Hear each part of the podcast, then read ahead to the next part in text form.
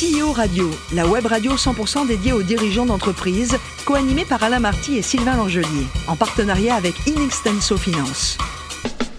Bonjour à toutes et à tous, bienvenue à bord de CEO Radio. Vous êtes plus de 38 000 dirigeants d'entreprise abonnés à nos podcasts et on vous remercie d'être toujours très nombreux à nous écouter chaque semaine. Vous pouvez bien sûr réagir sur les réseaux sociaux, notre compte X, CEO Radio, tiré du bas.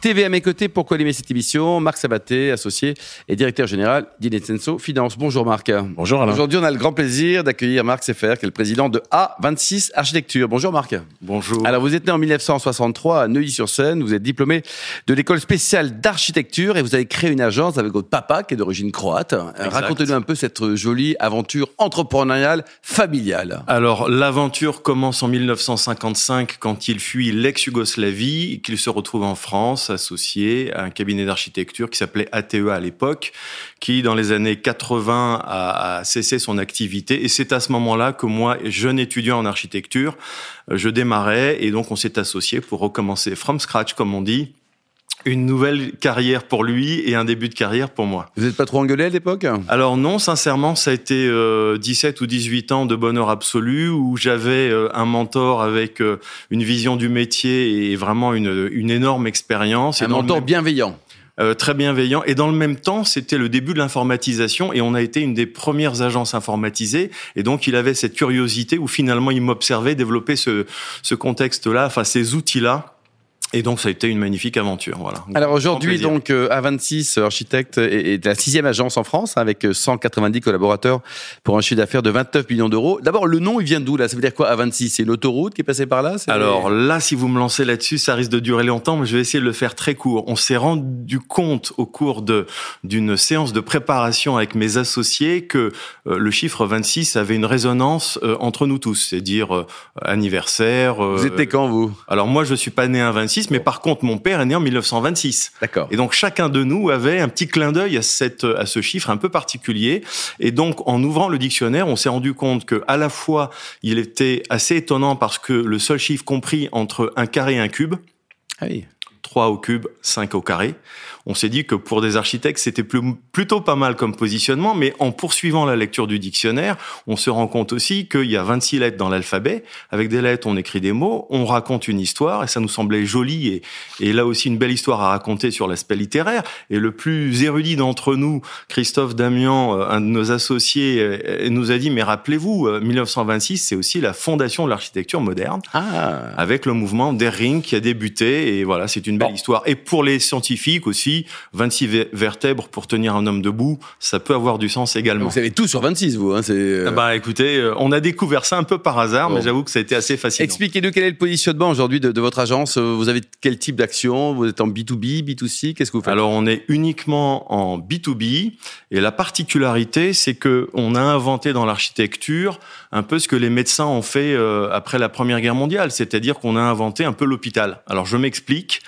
Euh, les métiers de l'architecture deviennent tellement compliqués et il faut une telle, euh, un tel niveau de spécialisation qu'on ne peut pas prétendre tout savoir. Moi, je ne sais pas faire, par exemple, un centre logistique, je ne sais pas faire un hôpital. En revanche, euh, mes compétences professionnelles m'amènent à bien et très bien maîtriser, euh, par exemple, des campus d'enseignement. Hmm. Mmh.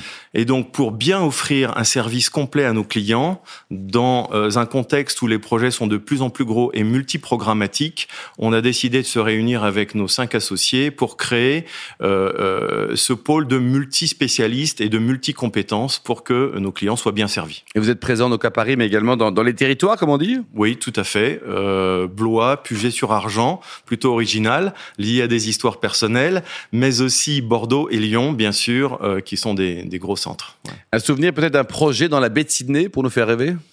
Alors là, une expérience professionnelle très décoiffante, puisque confronté pour la première fois au monde anglo-saxon de l'immobilier et de l'architecture, où euh, j'ai pris une grande leçon, à la fois euh, en observant des promoteurs immobiliers qui se lançaient pas simplement en regardant euh, le niveau du, du, prix du mètre carré dans le quartier, mais en faisant véritablement une, une enquête très poussée, avec une étude de marché très très fine. Et, euh, et ensuite, euh, une association, un cabinet euh, anglo-saxon qui s'appelle Scott Carver, euh, où en fait, je venais jouer le rôle de poil à gratter parce que... euh, Un a- français poil à gratter, c'est presque un voilà, pléonasme, hein, exactement. Où en fait euh, l'architecture a tendance à, re- à se recopier en Australie et à appliquer les mêmes recettes. Et donc on a été appelé pour essayer d'apporter un nouveau souffle.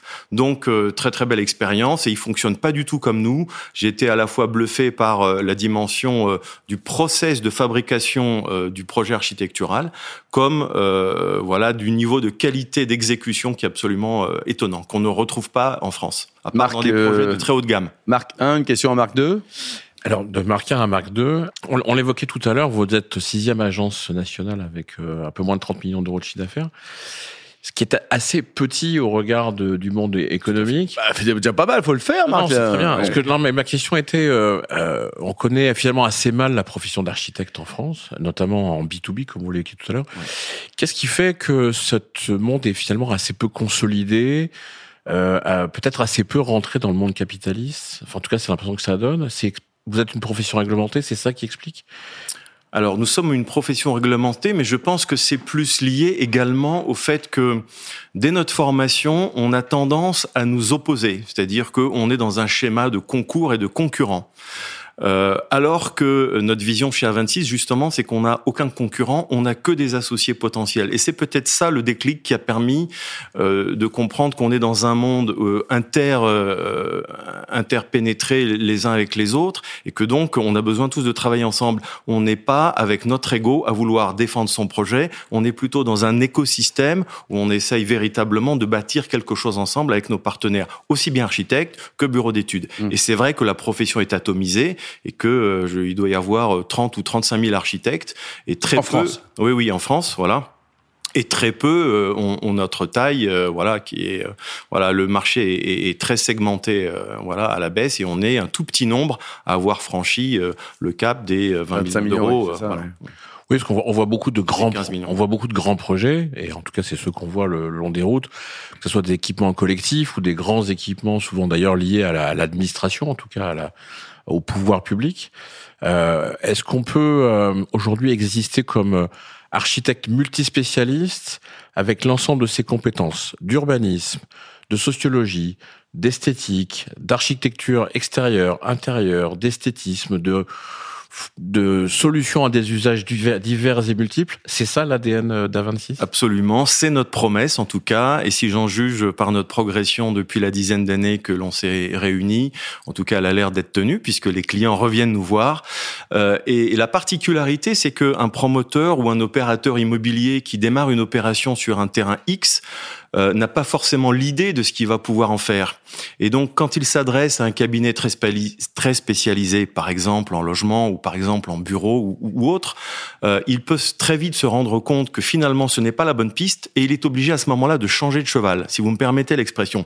Alors qu'en venant chez A26, il dispose de l'ensemble du panel des compétences Dès le départ, quoi. et- et dès le départ, et il peut changer d'avis. Il trouvera au sein des équipes d'A26 les compétences qui lui permettront de mener à bien et à bout son projet. Ça veut dire que Alain, qui a un très joli terrain à lotir, il vient Absolument. vous voir. En plein Paris, et- en plein 8e, en 1000 mètres carrés. Voilà, il, a- vient vous ouais. voir et vous lui amenez la, la, la solution, non seulement en termes d'esthétique, mais en termes d'usage. Oui, je pense qu'on est capable de répondre à ce défi. Génial. Marc, Euh, on lui donne des bêtises, là. Pardon. Et donc, euh, est-ce qu'il y a un marché pour euh, la croissance dans vos activités par la croissance externe, par le rapprochement de plusieurs cabinets? Alors Ça fait oui, sens ou c'est compliqué? Absolument, on est persuadé que euh, rajouter des cordes à notre harpe, je vais prendre un, un- un jargon volontairement musical puisque notre baseline c'est building harmony et donc l'harmonie c'est aussi la harpe. Euh, rajouter cette corde existe et donc euh, ce- cette conception, ce groupe de multispécialistes a par exemple très rapidement après sa création, a fait l'acquisition d'un cabinet spécialisé dans tout ce qui est laboratoire, data center, Oui. acquisition externe. Nous avons plus récemment également euh, fait l'acquisition du cabinet d'architectes qui s'oc- qui s'occupait de Roland Garros, euh, l'architecte historique, et qui font désormais partie de nos équipes. On a également rajouté, euh, acquis une, une équipe qui était spécialiste en équipement aqualudique, qui était située à Rouen. Donc oui, la croissance externe existe, elle est intéressante, elle vient nous aider à élargir notre champ de, de prospects. Marc? Et, et, enfin, dernière question autour de la data, puisque c'est un sujet à la mode, euh, y compris, euh, puisque vous venez d'évoquer les data centers, y compris euh, dans le développement de ce qu'on appelle le marché des infrastructures. quel rôle peuvent jouer les architectes dans ces développements, que ce soit des data centers, le développement des, des, des centrales de nouvelles énergies Comment intégrer ça dans l'espace et dans l'esthétique qu'on attend dans nos paysages? Alors, on a une équipe véritablement dédiée sur ces sujets-là.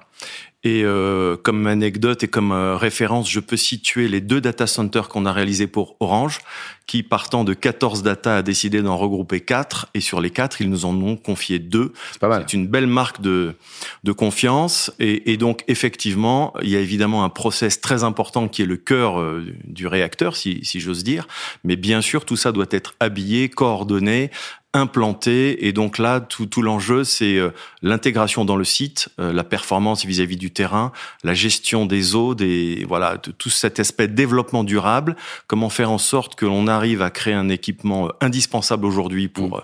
pour l'avenir et pour notre activité économique, tout en, en essayant de minimiser son impact avec la mise en place de free cooling, avec la mise en place de récupération d'eau, etc. Voilà, on va pas Marc détailler. À l'image des anglo-saxons, les Allemands, les Français chassent aussi en meute pour des projets architecturaux Est-ce que les boîtes françaises vous font plus travailler ou au contraire c'est chacun sa pomme? Euh, le collectif est pas très développé et on peut le regretter. Donc chez A26, dans notre ADN, nous on est plutôt euh, dans cet esprit-là, mais effectivement, euh, je, on, on peut mieux faire encore. Quoi. Voilà, on peut mieux faire. Ouais. Et côté vie perso, il paraît que vous avez eu vos premières émotions gastronomiques dans une auberge qui appartenait à Marc Vera. Vous êtes très bien renseigné. Avant nous on bosse, hein, ouais, ouais. de CEO Radio. Oui, oui. Et, et, effectivement, ça a été, je peux même vous le dire, ça a été un médaillon de veau au café.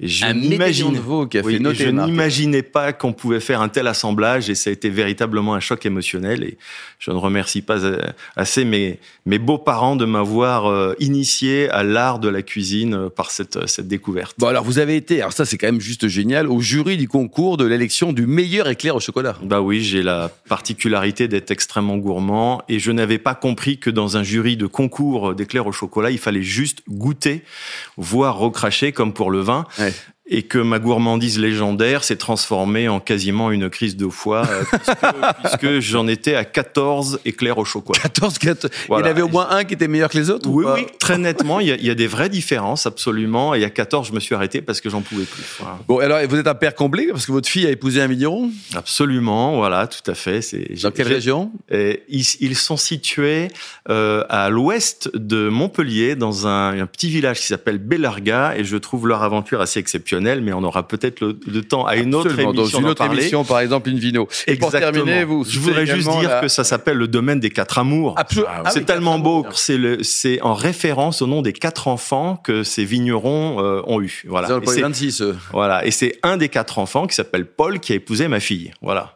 On les salue. Et pour terminer, vous soutenez la, la deuxième marche. C'est quoi exactement? Bon, La deuxième marche est une très belle association qui a été créée par mon ami euh, Thierry Bizot euh, du monde des médias que beaucoup connaissent et qui est très discret sur ces sujets-là, mais qui essaye d'aider les gens de la rue à sortir euh, et à franchir cette deuxième marche qui est la plus difficile. C'est euh, comment on fait euh, pour retrouver du travail après avoir été des années dans la rue. Merci beaucoup Marc 1 et Marc 2. Fin de ce numéro de CEO Radio. Retrouvez toutes nos actualités sur les comptes X et LinkedIn. On se donne rendez-vous mardi prochain à 14h précise pour une nouvelle émission. L'invité de la semaine de CEO Radio, une production B2B Radio en partenariat avec Inextenso Finance.